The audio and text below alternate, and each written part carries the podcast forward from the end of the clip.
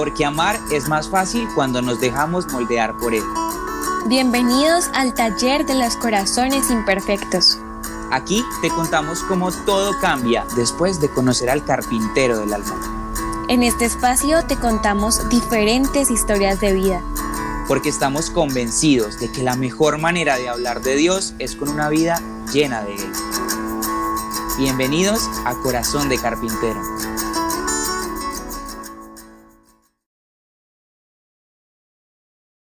Hola a todos y bienvenidos a otro episodio de Corazón de Carpintero. El día de hoy tenemos un episodio supremamente especial y uno que venía esperando hace muchísimo tiempo. Para contarles un poquito de qué vamos a hablar hoy, les quiero compartir, o más bien les quiero decir, todos en algún momento de nuestra vida, todos los católicos de Latinoamérica, espero, hemos escuchado o cantado desde el corazón una canción que dice, Llévame donde los hombres necesiten tus palabras, donde necesiten ganas de vivir, donde falte la esperanza, donde falte la alegría. Y la hemos cantado desde el corazón y muchas veces con lágrimas en los ojos. En algunas otras ocasiones, algunos de nosotros nos hemos atrevido a decir que haríamos nuestra vida por nuestra fe. Bueno, pues hoy eso se va a hacer un poquito real. Hoy nos acompaña una invitada que desde su vida en carne propia ha experimentado lo que en muchas ocasiones es jugarse la vida por la fe, por Dios, por Jesús, por el amor. Hoy nos acompaña la hermana Guadalupe eh, de la comunidad de Nazarenos Perseguidos. La hermana Guadalupe tiene un libro que se les recomiendo muchísimo que se llama Volverán las Palomas. Pero ¿para qué les cuento yo más de ella si ella está acompañándonos aquí? Hermana, bienvenida, ¿cómo está? Muchas gracias, Juan Manuel. ¿Cómo está? Yo muy contenta de estar con vos. No, hombre, yo muy contento de que usted de verdad nos esté acompañando. Decía yo al inicio em, que todos en algún momento hemos cantado o hemos dicho, daría mi vida por mi fe. O en su defecto, hemos cantado esa canción que dice, llévame donde los hombres necesiten ganas de vivir. Pero antes de que justamente hablemos de eso y de que entremos un poquito en, el tema que a mí me encanta, ¿nos quiere contar un, un poco sobre quién es la hermana Guadalupe? Bueno, yo soy una argentina de 48 años y llevo ya 30 de monja. Entré al convento cuando tenía 18, soy de un de una ciudad, un pueblo del centro del país, de Villa Mercedes, provincia de San Luis. Y nací en una familia muy católica, muy practicante, pero no, nunca había pensado en la posibilidad de ser religiosa. Sí, visionar, ¿no? La visión me entusiasmaba muchísimo. Obviamente nunca me llegué a imaginar la visión que después me tocó, ¿no? O sea, no, no llegaba a imaginarme una cosa así. Eh, Medio Oriente, la guerra, no, para nada. Pero sí misionar, el servicio, eh, dedicarme a los demás, dedicarme a todos. Y de hecho, por eso, eh, cuando pensaba en formar una familia, me parecía como poco. un marido, muchos hijos, nada más. Sentía que el corazón se me desbordaba y que, y que pedía más. Y, y por eso, cuando descubrí la vocación, la vida consagrada, para mí fue una sorpresa, para todos los demás también, para todos. De hecho, yo siempre le decía a mis hermanos, yo soy la mayor de cinco, mis otros cuatro hermanos, ciertamente más buenos que yo. Cualquiera de ellos. Entonces, para mí fue una sorpresa, ¿no? Digo, ¿cómo, es esto? Porque el mundo de la vocación es, es un regalo, cosa enorme, un privilegio único de poder seguir a Jesucristo de cerca. No sé, yo me lo he preguntado. Yo me acuerdo cuando éramos chicos. Mis hermanos siempre han sido ejemplos de, obediencia, de, humildad, de piedad. Yo era, digo que he sido la gran rebelde, pero tenía un carácter muy fuerte, eh, muy, ¿no? De querer hacer como yo quería las cosas. Eh, me acuerdo las conversaciones con mi papá cuando era chica. Chica, chica, y me sacaba mi papá a caballo él en un caballo y yo en otro, por horas en el campo. a conversar, tratarme de convencer de que yo tenía que mejorar carácter, que yo no podía que lo que fuera, ¿no? Es decir, tuve, digamos, para, no, no, fue, no fue fácil la doma para mis padres. ¿no? Y entonces cuando descubrí la vocación así, a los 18 años, fue para mí una sorpresa enorme. Eh, realmente no entendía de qué se trataba. Eh, pero, pero por supuesto me lancé hacia adelante. ¿no? yo digo, me, me, tiré al precipicio porque no entendía tampoco qué significaba, qué es lo que tenía que hacer, pero me daba cuenta que había descubierto mi lugar y, y no estaba dispuesta a perderlo por nada. Entonces, por más que me costó, y me costó mucho eh, concretar la decisión después, y lo comento, dejar mi familia, dejar mis estudios, eh, sin embargo, me empujaba ese deseo de que, de que mi corazón finalmente se reposara y se sintiera pleno y lleno. Hermana, usted hace parte de una comunidad que se llama Nazarenos Perseguidos. Em, ¿Qué es Nazarenos Perseguidos? ¿no? Para los que nos están escuchando, em, ¿a qué se dedica? ¿Quiénes son? Yo pertenezco en realidad a, a la congregación a la que pertenezco, es la familia religiosa del barro encarnado, que es una congregación de rama masculina y rama femenina, visionera en todo el mundo. Eh, esa, esa congregación a la que entré y a la que pertenezco. Y, y, los años de misión, bueno, la misión me llevó a, Medio Oriente y los últimos años de misión los pasé en Siria. Eh, donde pude convivir con los cristianos perseguidos y con los mártires. Es, es al final de mi, de mi, de mi tiempo como misionera allá, tuve que, tuve que terminarlo, tuve que volver por una cuestión familiar. Mis, superiores me piden volver a Argentina para acompañar a mi familia en la difícil situación que estaban pasando de salud. Y es al regresar que yo traigo conmigo el testimonio de lo que viví y, me encuentro con esta nueva visión. La misión se transforma, digamos, porque yo no entendía, digo, ¿por qué tengo que dejar ahora Medio Oriente? ¿Por qué tengo que dejar mi vida de misionera? Bueno, y al llegar acá en Argentina, me doy cuenta cuando empiezan los pedidos de testimonio, los viajes, el interés de la gente en tantos sectores distintos, todo tipo de personas, por conocer la realidad de los cristianos perseguidos, ahí me doy cuenta de que mi misión ahora ya, ya era esta, y al transmitir lo que vivían allá los nazarenos, es así como, así como se los llama, en realidad es el nombre peyorativo que le han puesto los mismos terroristas islámicos, eh, nos, llaman, nazarenos a los cristianos, los seguidores de Jesús de Nazaret, y marcan las casas de los cristianos con la letra árabe inicial de esta palabra, letra Nun, primera letra de la palabra Nostrani, para identificar a los condenados a muerte, según ellos, la letra de la maldición. Y, entonces esto de ser nazareno, la letra de la maldición, para nosotros como cristianos y para nuestros mártires es, el símbolo de la gloria. Es el símbolo de los cristianos perseguidos. Entonces, al comenzar los testimonios, tanto en Argentina como en muchos otros países y lugares, empieza a surgir entre los, las mismas personas laicos este deseo de comprometerse más con la causa de los mártires. Y surgen así los nazarenos la comunidad de los nazarenos perseguidos. Lleva muy poquitos años y, y su visión es la de rezar por los cristianos perseguidos de todo el mundo, no solamente de Oriente, y difundir la causa del mal. Porque los mismos nazarenos que conforman este grupo, este movimiento espiritual, son conscientes de que ese milagro, ese, ese sacudón que produció los mártires en su propia alma, en su propio corazón, puede convertir voluntad. Y por eso llevar eso a tanta gente, por eso difundirlo.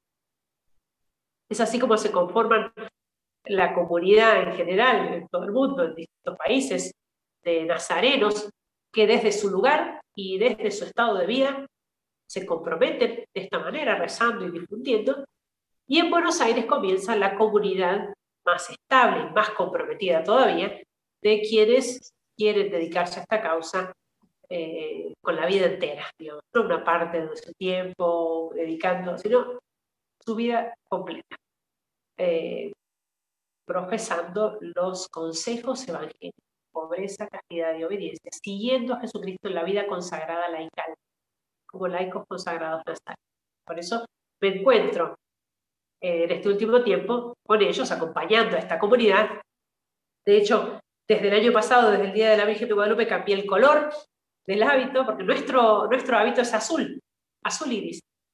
Pero desde el 12 de diciembre del año pasado, desde el día de la fiesta de Nuestra Señora de Guadalupe, que es protectora, desde ese día empecé a vestirme de rojo en apoyo, el rojo de la sangre de los mártires, ¿no? en apoyo como signo de compromiso con el movimiento de los nazarenos. Hermana, ¿y cómo empieza, cómo empieza la, experiencia de misiones, no? A mí me gustaría preguntar, ¿cómo termina en, en, Siria y, y, cómo, cómo fue esta experiencia de, de misionar allá? Porque creo que a todos o a la mayoría, bueno, no a todos, pero a muchos nos encantan las misiones, ¿no? Hay otros que no les gustan tanto, pero hay muchos como a mí a los que nos encanta ir de misiones y es genial y vamos y creo que llegamos a veces mucho más renovados y nos sentimos más amados de lo que hemos podido amar. Y, entonces llega uno diciendo, no, es que las misiones son lo mejor del mundo, ¿no? ¿Cuándo son las próximas misiones? Anótenme que me voy a ir para allá. Pero bueno, es que aquí ya se empieza a poner un poquito más seria la cosa y creo que aquí sí justamente aplica toda la doctrina y todo, todo el concepto de, de misionar. Entonces, ¿cómo fue esa experiencia? ¿Cómo inició? Cuando yo entré a la congregación, sabiendo que era una congregación, es una congregación misionera, sabía que me iba a tocar algún lugar de misión. Pero al poco tiempo, fue a dos años, eh, yo me di cuenta de que Dios me pedía, era lo que veía en ese momento, Dios me pedía eh, ingresar a la rama contemplativa de nuestra congregación. En nuestra familia religiosa tenemos rama apostólica, misiones, rama contemplativa, los monasterios de clausura, se dedican a la oración. Yo sentí fuertemente este llamado y pedí ingresar al monasterio, entré. Eh, estuve ahí tres años pensando que, realmente ese va a ser mi vida siempre. Quizás en un monasterio en otro lugar, porque de hecho nuestra congregación tiene monasterios en varias partes del mundo. de alguna manera es también una misión fundar un monasterio en otros lugares. Pero pensé que siempre iba a ser dentro de un monasterio cuando la superiora provincial me viene a proponer la misión, es decir, pasar a la vida apostólica, por una cuestión como excepcional, ¿no? Necesitaban hermanas y me piden si podía acompañar a las hermanas misioneras nuestras en Belén, en Tierra Santa. Esto a mí me vino como a, a estructurar todo lo que yo pensaba que era mi, no sé, el plan de Dios, lo que pensé que era el plan de Dios. Evidentemente no era. Dios me estaba pidiendo otra cosa fui a la misión y incluso la superiora me dijo, va a ser por un tiempo, después ya podrás volver al monasterio, pero por un tiempo necesitamos esta ayuda.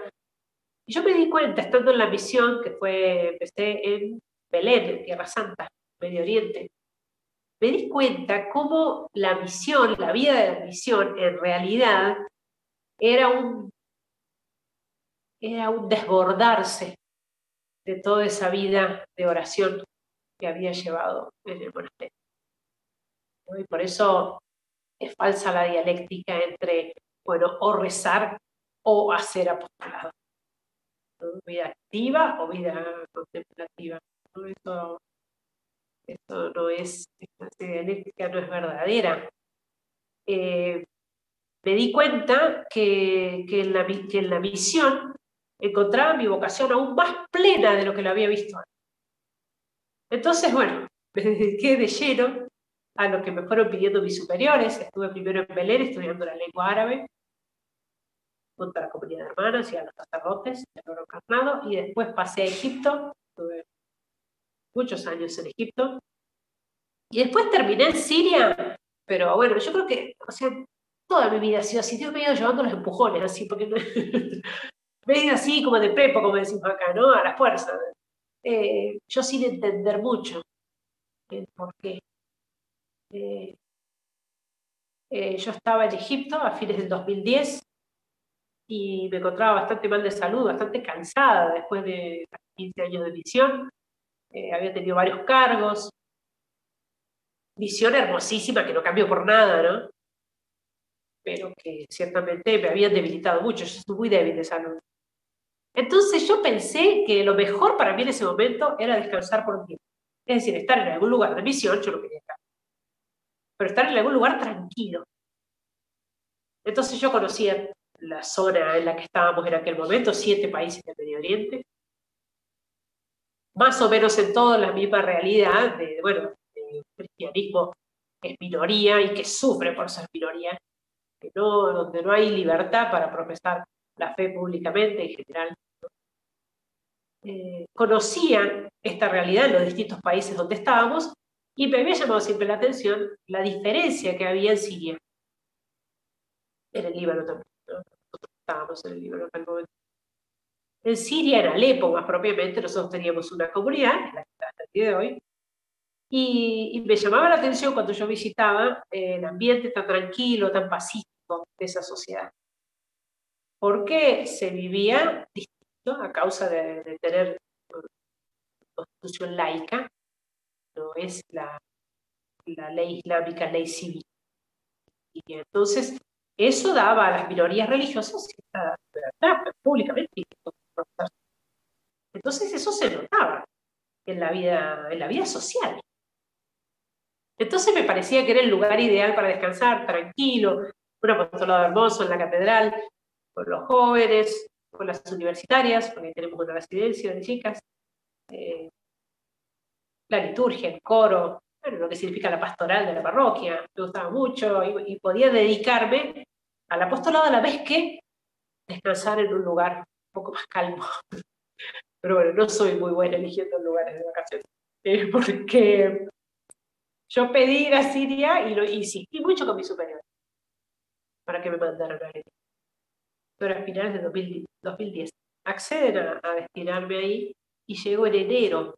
Llego el 4 de enero del 2011.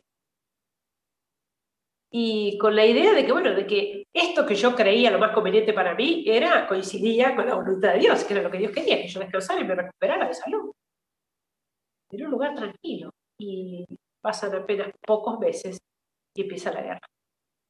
Eh, una guerra que otra vez viene a desmoronar mis planes eh, y, me, muestra que entonces la voluntad de Dios no era ahora descansar propiamente. Eh, en todos estos casos a lo largo de mi vida fui aprendiendo, como digan los golpes, porque tengo que aprender así, que hay que dejarlo a Dios hacer y aún nosotros tantas veces sin entender y por qué y las cosas que no nos terminan de cuadrar, pero bueno, pero no estamos totalmente convencidos y quiero, quiero saber todo y tener todas las razones y estar totalmente convencido. Eh, hace falta esa cuota de confianza. Eh, obviamente, es, es lanzarse a la aventura, medio sin saber para dónde uno va, eh, dejándolo hacer a Dios él el protagonista de la misión y no podemos pretender tener siempre todo bajo control y, tener esas garantías, esas seguridades humanas para poder avanzar, porque no es así el camino de la fe. Así terminé en Alepo y así estuve ahí cuatro años de guerra, que, para mí fueron eh, la coronación, el culmen, lo más lo más grande, lo más, lo más impresionante y, la gracia más enorme que he recibido en toda mi vida, esos cuatro años de misión en la guerra. A la par que los cuatro años más difíciles, más dolorosos, más peligrosos y más, ¿no? los años de guerra fueron una situación obviamente complicada, ¿no? Y difícil, pero a la vez eh, eh, una oportunidad única, un privilegio, un privilegio que yo creo que tenemos como congregación de poder servir a la iglesia mártir y un privilegio personal para cada uno de nosotros como misioneros y como testigos de la vida de los padres. Hermana, ¿y cómo es, em, o bueno, más bien, bueno, sí, cómo es o fue la vida de, un nazareno perseguido en, en Siria? Usted que estuvo allá durante cuatro años, como nos acaba de contar, ¿nos podría narrar un poquito sobre, sobre cómo fue no solamente la situación de las personas a las que usted acompañaba, sino su vida? ¿Cómo, cómo, cómo fue esa experiencia? Porque así como usted nos comparte, me imagino que fue un momento de, descubrir a Dios en las personas que necesitan amor y que tal vez lo necesitan a Él, pero al mismo tiempo nos decía que estaba, estuvo también muy lleno de, dificultades. Entonces, bueno, ¿cómo fueron esos cuatro años? Eh, nuestra tarea ahí en la misión, eh, la verdad es que fue muy, fue muy simple y muy sencilla. Tampoco hay que imaginar que nosotros, eh, no sé, o yo al menos, por supuesto que había lo habrán tenido que hacer, pero no es que a mí me tocaba recoger heridos y lo he hecho muchas veces, por supuesto, pero digo, nuestra tarea era estar, estar ahí,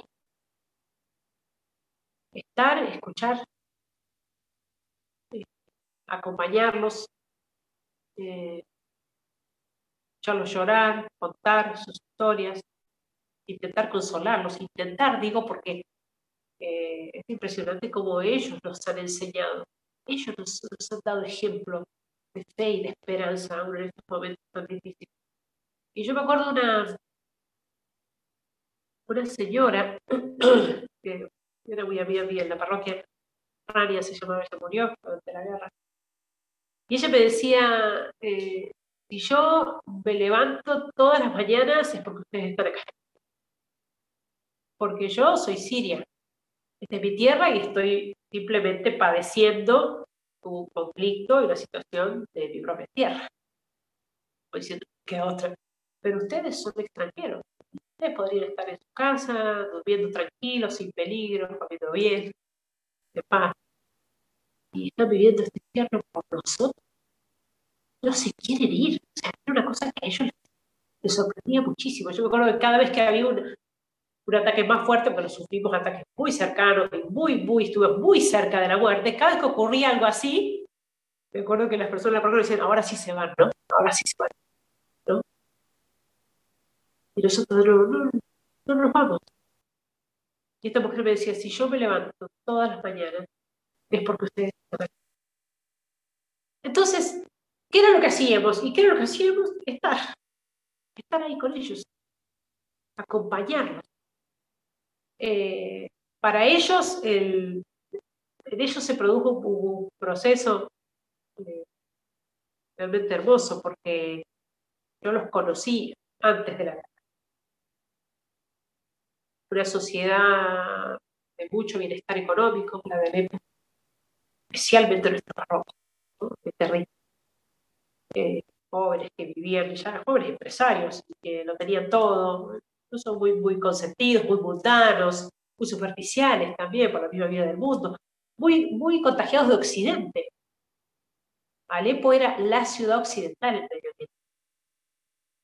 Eh, entonces eso los llevaba también a vivir una fe un poco, poco superficial, digamos. Pero empieza la guerra, empieza la persecución religiosa, y es impresionante para el campo. Los jóvenes, sobre todo los jóvenes, pero todos. Ver la manera que empiezan a ver las cosas. Ellos eh, lo pierden todo, empiezan a perder sus casas, obviamente sus empresas, eh, los jóvenes su futuro. Y sin embargo, verlos serenos, verlos alegres, en medio de semejante desolación, semejante situación, de peligro de muerte tan inminente, porque sabiendo que, por ser cristianos podían morir en cualquier momento, y aceptarlo esto con alegría, no con una resignación de, bueno, no nos queda otra, no, no, porque queda otra, queda otra opción, y es la de convertirse al Islam, siempre lo ofrecen los terroristas.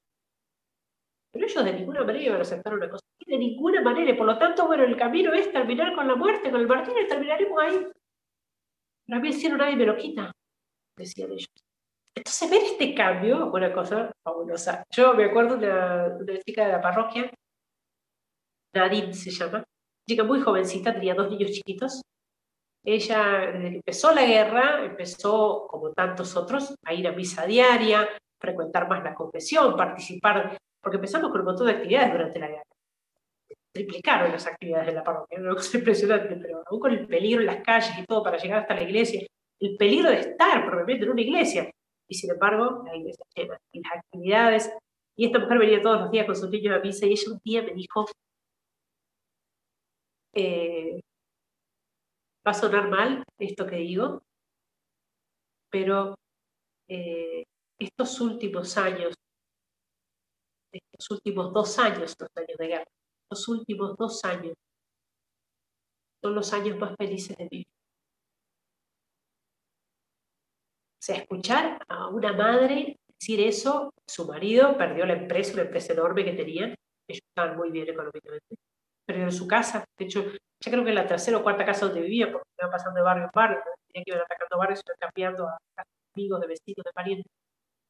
Había perdido parientes en la guerra y decir, estos últimos dos años son los años más felices de mi. Y ella me dijo el por qué. Porque me he acercado de esta manera a la vida de la gracia. Me comulgo todos los días. Porque me confieso perfectamente. Soy feliz. Entonces, es, maravilloso, es maravilloso ver, ver cómo, a pesar de una, de, tragedia tan grande como es una guerra, ¿no? Uno puede pensar cualquier sufrimiento, dolor, enfermedad, pero cuando uno lo, piensa en la máxima expresión, dice la guerra. Guerra, terrorismo, persecución religiosa, hay una cosa más espantosa que eso. Y sin embargo, de semejante cosa espantosa, Dios sabe sacar un bien. Dios se la sabe. Es manera increíble para sacar un bien mayor. Y así esta gente se aprovecha espiritualmente, aprovecha este sufrimiento, crece y madura y florece.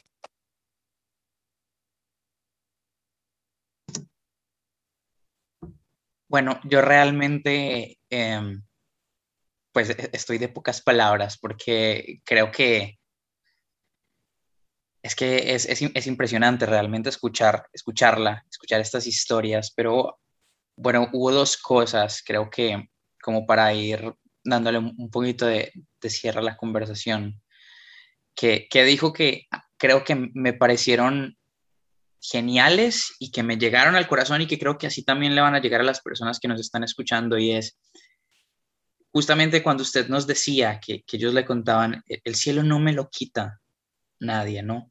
Em, y creo que em, e-, eso yo lo enlazaría con el entender que realmente de, lo que se trata la fe es de darle un sentido a, nuestra existencia. Siento que como seres humanos siempre buscamos darle un sentido a lo que somos y a lo que hacemos. Pero si hay algo que a mí me gusta mucho entender desde mi carisma, que soy carmelita, es que el sentido siempre ha estado por dentro y el sentido siempre ha sido Dios. Y, de hecho Santa Teresa de Jesús, que creo que lo decía en condiciones muy diferentes a la de estas personas, pero creo que de alguna u otra manera es aplicable, decía algo que, de lo que justamente me acordé, y decía, la cruz es el camino y el consuelo, y solo ella es el camino para el cielo. Y, y creo que eso es algo que todos los católicos tenemos que, experimentar y tenemos que luchar por entender todos los días, porque al final no se entiende de un momento para otro, pero, pero creo que nuestra vida es un camino de entender diariamente que, la santidad se trata de, de encontrar a Dios aún, aún en las cosas difíciles de nuestra vida, en la simpleza, en lo extraordinario, en, en lo complejo, en, que tal vez algunos o muchos de los que estamos escuchando esto no estamos en las mismas situaciones de, los que, de las personas que usted nos compartía, pero es, bueno, entender que solo Dios basta en cualquier situación, ¿no? Em, Yo creo que la cruz, como tal decía, el sufrimiento, el dolor, nadie puede evitarlo, nadie. No hay nadie. Yo me acuerdo haber dicho en algunos testimonios presenciales, cuando se podían hacer, en algún lugar, en algún país, no recuerdo, pero lo he hecho varias veces, un editorio de muchas personas, 500 personas, 1000 personas. Levante la mano quien no sufre nada de nada. Eh, si veía alguna mano levantada, sería el ángel de la guarda de alguno. ¿Quién va a decir que no, tiene nada que sufrir? ¿Quién puede decir que no tiene un dolor? No tiene una dificultad, no tiene un penal interno, externo, material, espiritual. Todos, todos lo tenemos. Entonces la diferencia es que si tenemos fe y sabemos hacia dónde vamos y apuntamos, ponemos nuestra mira en el cielo, en la vida eterna, eso es como, es la luz que ilumina todo eso. Entonces, cuando uno ve que tiene que caminar por este camino que es escabroso y que está lleno de espinas y de dificultades, pero ve al final del camino la luz, y uno camina seguro, sabiendo que ya queda poco, ya queda poco, ya llegamos. Pero el que no ve esa luz está en la oscuridad. Entonces, encima que camina por ese mismo camino, no tiene rumbo, no ve hacia dónde va y no le encuentra sentido. Y por eso vivir sin la esperanza del cielo significa desesperación. Entonces, eh, en muchos casos, en muchos casos, estas enfermedades actuales o estas situaciones que se dan actualmente de, angustia que se vuelven enfermedad, eh, son en definitiva una, una falta de sentido de la vida y de la muerte, del después de la muerte. Porque es el cielo, cuando uno mira al cielo y ve esa luz, dice, bueno, vale la pena, vale la pena. Porque ya llego, ya llego. Y esto pasa, esto se termina. Y esta es la forma de llegar ahí a esa luz que veo. Por eso es lo que nos tiene que iluminar y es lo que tiene que dar sentido a toda nuestra vida y a todo lo que hacemos. Hablábamos al principio de la misión. Hay muchos jóvenes que les encanta la misión, vos lo decías, hay muchos que les encanta la misión, pero realmente a todos los que les encanta la misión, ¿tienen claro de que nuestra misión es llevar a la gente al cielo? Porque es esa nuestra misión. No vamos visitando familia para hacerlos sentir bien y para conversar de cualquier cosa. Les queremos llevar a Jesucristo, los queremos llevar a los sacramentos, a la vida de la gracia, al cielo. Esa es nuestra misión. Hay un montón de obras sociales buenísimas. Pero una cosa es una obra social y otra cosa es la misión. Por eso no hay que olvidar esto que le da sentido a todo lo que hacemos como, como cristianos y como practicantes, como apóstoles. El cielo es ahí a donde vamos, eso es lo que hace que todo valga la pena, todo. Yo siempre cuento la anécdota de los jóvenes de allá, cuando estaban reunidos, conversando, lo he contado mil veces, a pesar de que me avergüenza, porque yo, llegué a la, a la conversación, llegué tarde, ellos ya estaban hablando, plena guerra, y los chicos decían, sí, ya vamos a estar algún día sentados al aire libre, comiendo una buena comida lepina, la comida árabe, muy buena comida, era antes de la guerra. A estar sentados afuera sin miedo, sin peligro, al aire libre, con nuestros niños corriendo al lado, felices. Y yo, que me caché tarde en la conversación, le dije, sí, claro, Fabi se llama muchacho. le digo, claro, Fabi, sí, la guerra se va a terminar algún día. Y él me miró sorprendido, me dijo, eh, no, hermana, nosotros estábamos hablando del cielo. A la monja. La monja vino a hablarles de paz temporal. ¿Qué importa la paz temporal? ¿De qué nos sirve la paz temporal? Todos nos perdemos la paz eterna. ¿De qué nos sirve? Ahí está el buen ejemplo de la monja. Creo Pero que... es así, es la visión que tenemos que tener de nuestra vida y hacia dónde vamos. Eso le da sentido a todo lo que hacemos tiene, toda la razón, es decir, em, pero si hay algo que pudiera agregar es que es, una frase que me gusta a mí de, San José, digo, del cura de Ars, perdón, que dice, em, de cara al cielo, ¿cómo estoy viviendo?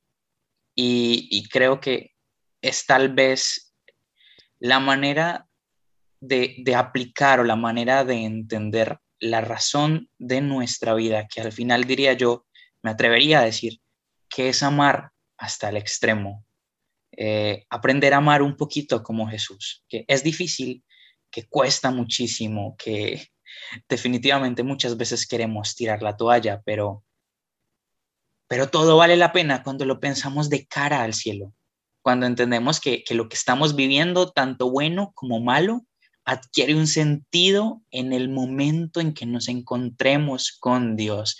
Y justo en estos días escuchaba un, un, un video donde citaban, llegaba entonces un, un, filósofo al cielo y se encontraba con San Pedro y San Pedro le decía, eh, por poner un nombre, Juan, Juan, aquí en el cielo todos estamos de acuerdo con que el amor es lo que dice Santa Teresita de Jesús y Santa Teresita de Jesús decía, amar es darse del todo. Entonces, San Pedro le, pregunta a Juan, Juan, ¿tú te diste? Que creo que de eso se trata, que creo que eso es vivir de cara al cielo. Em, y ya para finalizar, me gustaría preguntarle, hermana, ¿Cuál fue la mayor enseñanza, si, si nos, nos la pudieras compartir, que le dejó la experiencia de, de las misiones y de acompañar la, la, guerra en Siria durante cuatro años? Como enseñanzas, la verdad, muchas, muchas. No sabría decir cuál más que otra, pero quisiera, quisiera recordar especialmente eh, la enseñanza de la misericordia. La misericordia, la misericordia de Dios, la misericordia de Dios que se muestra eh, en la entrega total, como decías, en la entrega total de Jesucristo en la cruz y, y la misericordia que se ve como eco en los mártires los mártires, en sus familias, en las conversiones, en la vida de la gracia. Eh, estamos en el tiempo de la misericordia. No sabemos si estamos ya sobre los finales de los últimos tiempos, no lo sabemos, pero que estamos bastante cerca puede ser. Son tiempos fuertes de misericordia, en que Dios quiere derramar más misericordia y que el mundo está más necesitado de misericordia. Es uno, una de las, también de las tareas de todo nazareno.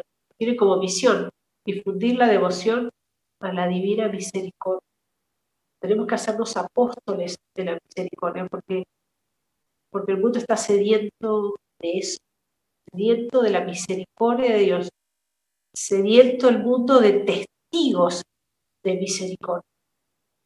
Yo creo que es verdad. Hermana, muchas gracias. De verdad que ha sido una bendición para mí, como espero y estoy seguro para las personas que nos van a escuchar en este episodio, que van a escuchar un poco de, su experiencia eh, y de su historia de vida. Eh, normalmente yo cierro haciendo una pequeña conclusión, pero creo que, como ya he dicho varias veces, hoy no hay mucho que pueda, que pueda decir más que que vale la pena jugarse la vida por contarle al mundo que el amor existe, que el amor le da sentido a todo, a nosotros y a todo lo demás, y que sin amor, sin Dios, porque Dios es el amor, no somos nada. Esto fue todo por hoy en este episodio de Corazón de Carpintero. Nos vemos en el próximo y que Dios los bendiga.